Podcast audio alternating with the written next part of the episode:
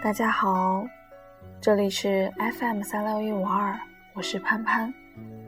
今天给大家带来一则日本小故事，作者是日本已故的小说家川端康成。侧中成佛，希望你们能够喜欢。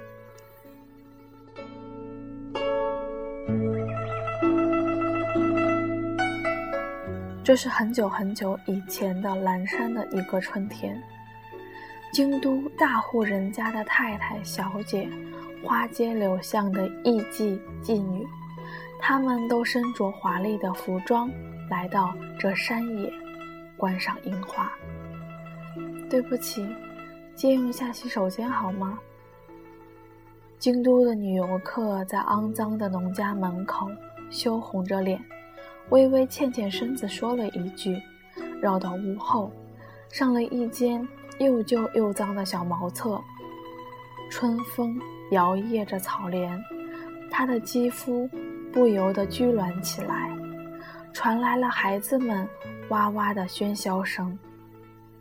看见京都侍女的这副窘态，贫苦农民便动脑子，修盖了一间干净的厕所。挂上一块告示牌，上面写着几个黑黝黝的字：“租用厕所，一次三文。”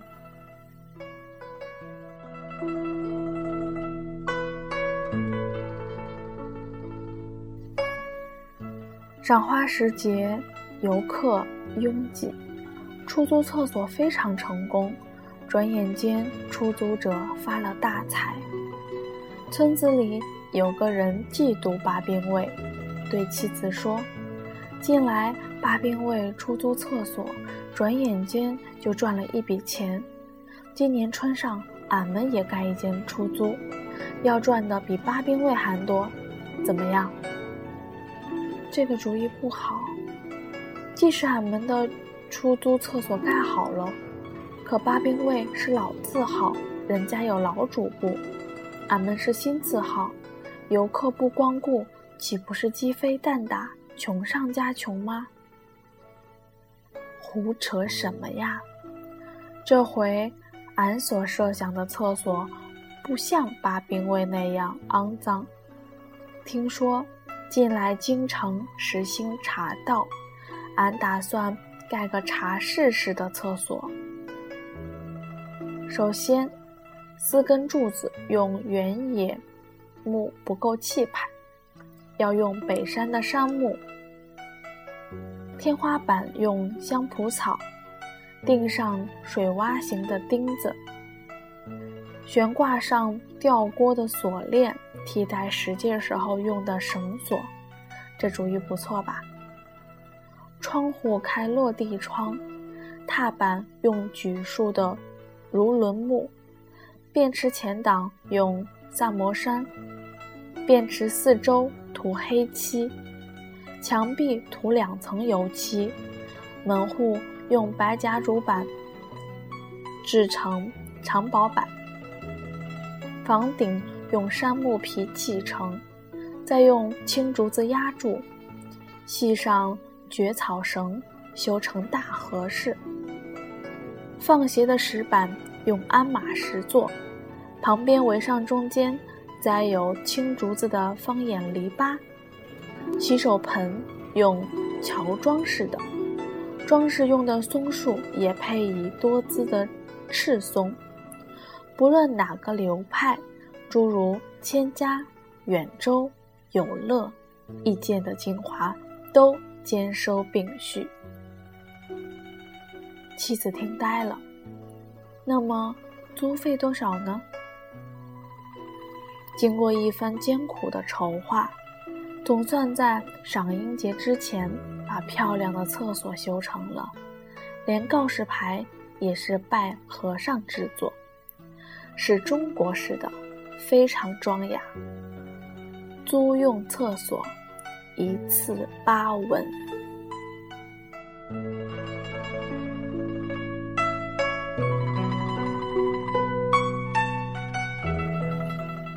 就算是京都侍女也觉得过分奢侈，敬佩之余望而却步，你瞧见了吗？”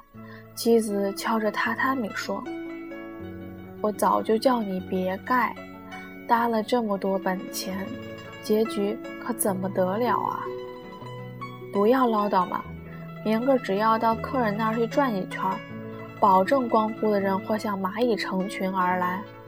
我明儿要早起，给我准备好盒饭，只要转上一圈，保你一定。”门庭若市，丈夫非常沉着。可是第二天，他比平时都贪睡早觉，上午十点钟才醒来，一把将一号巾掖在腰带里，把饭盒挂在脖颈上，带着几分哀伤的神情，回头冲着妻子带笑地说：“孩子他娘。”俺这辈子所作所为，你总是横挑鼻子竖挑眼的，说我傻瓜，说我做梦。今天就让你瞧瞧，俺只要到客人中间转上一圈，保你顾客车马盈门。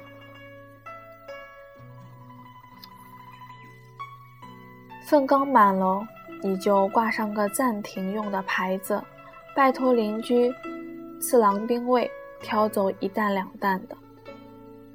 妻子纳闷儿，丈夫说到客人那里转转，是不是到京城去游说、宣传出租厕所呢？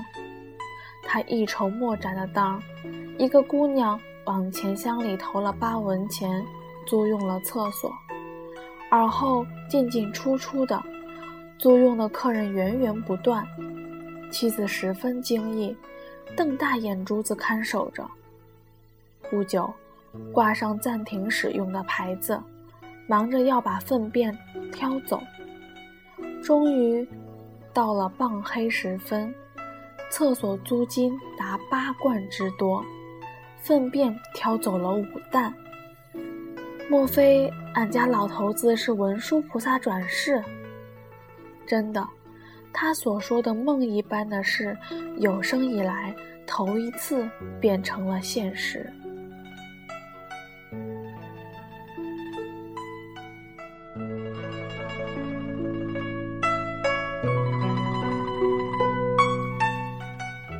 喜形于色的妻子买来了酒，在等待着丈夫，不料哀伤的抬回来的竟是他的尸体。她长时间蹲在巴兵卫家的厕所里，可能是被臭气熏死的。丈夫走出家门以后，立即交付三文，走进了巴兵卫家的厕所里，从里面上了锁。有人想推门进去，他就咳咳的佯装咳嗽，连声音都咳嗽哑了。春天白日长。他蹲得连腰都直不起来了。京都人听了这个故事，纷纷议论：“真是风流人物的沦落啊！他是天下第一的茶道师啊！这是日本有史以来的成年人自杀啊！侧中成佛，南无阿弥陀佛，众人。”异口同声的称赞不绝。以上便是这篇短短的小说。作者川端康成没有露出丝毫的褒贬之意。你觉得怎么样呢？我只觉得。这个日本人大概没听说过孔子的一句话：“不义而富且贵，于我如浮云。”我是潘潘，我们下期再见。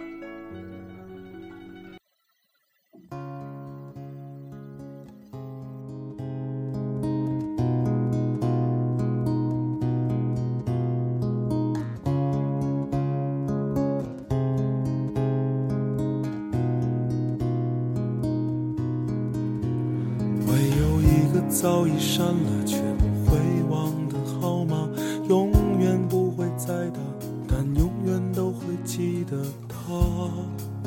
这到底算不算放下？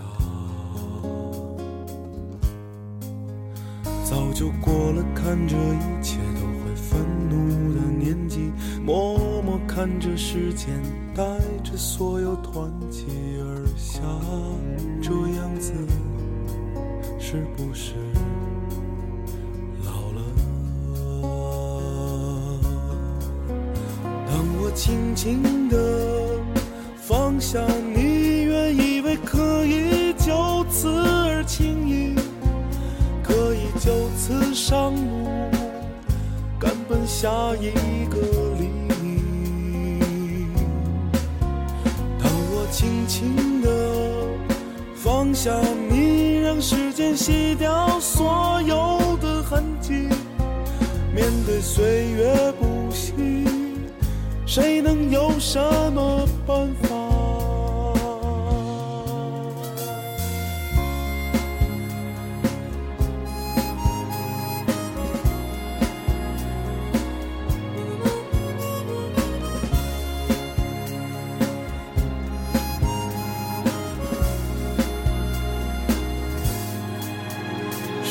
时候该去坚守？什么时候该去追求？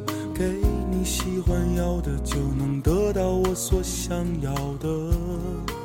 这难道就是所谓的明白？已经知道生活就是不停哭啊、笑啊、累啊，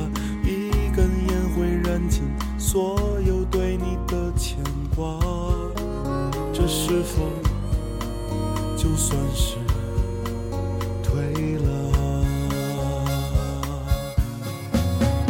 当我轻轻地放下你，原以为可以就此而轻易，可以就此上路，赶奔下一个黎明。当我轻轻地放下你，让时间洗掉所有的痕迹，面对岁月不息，谁能有什么办法？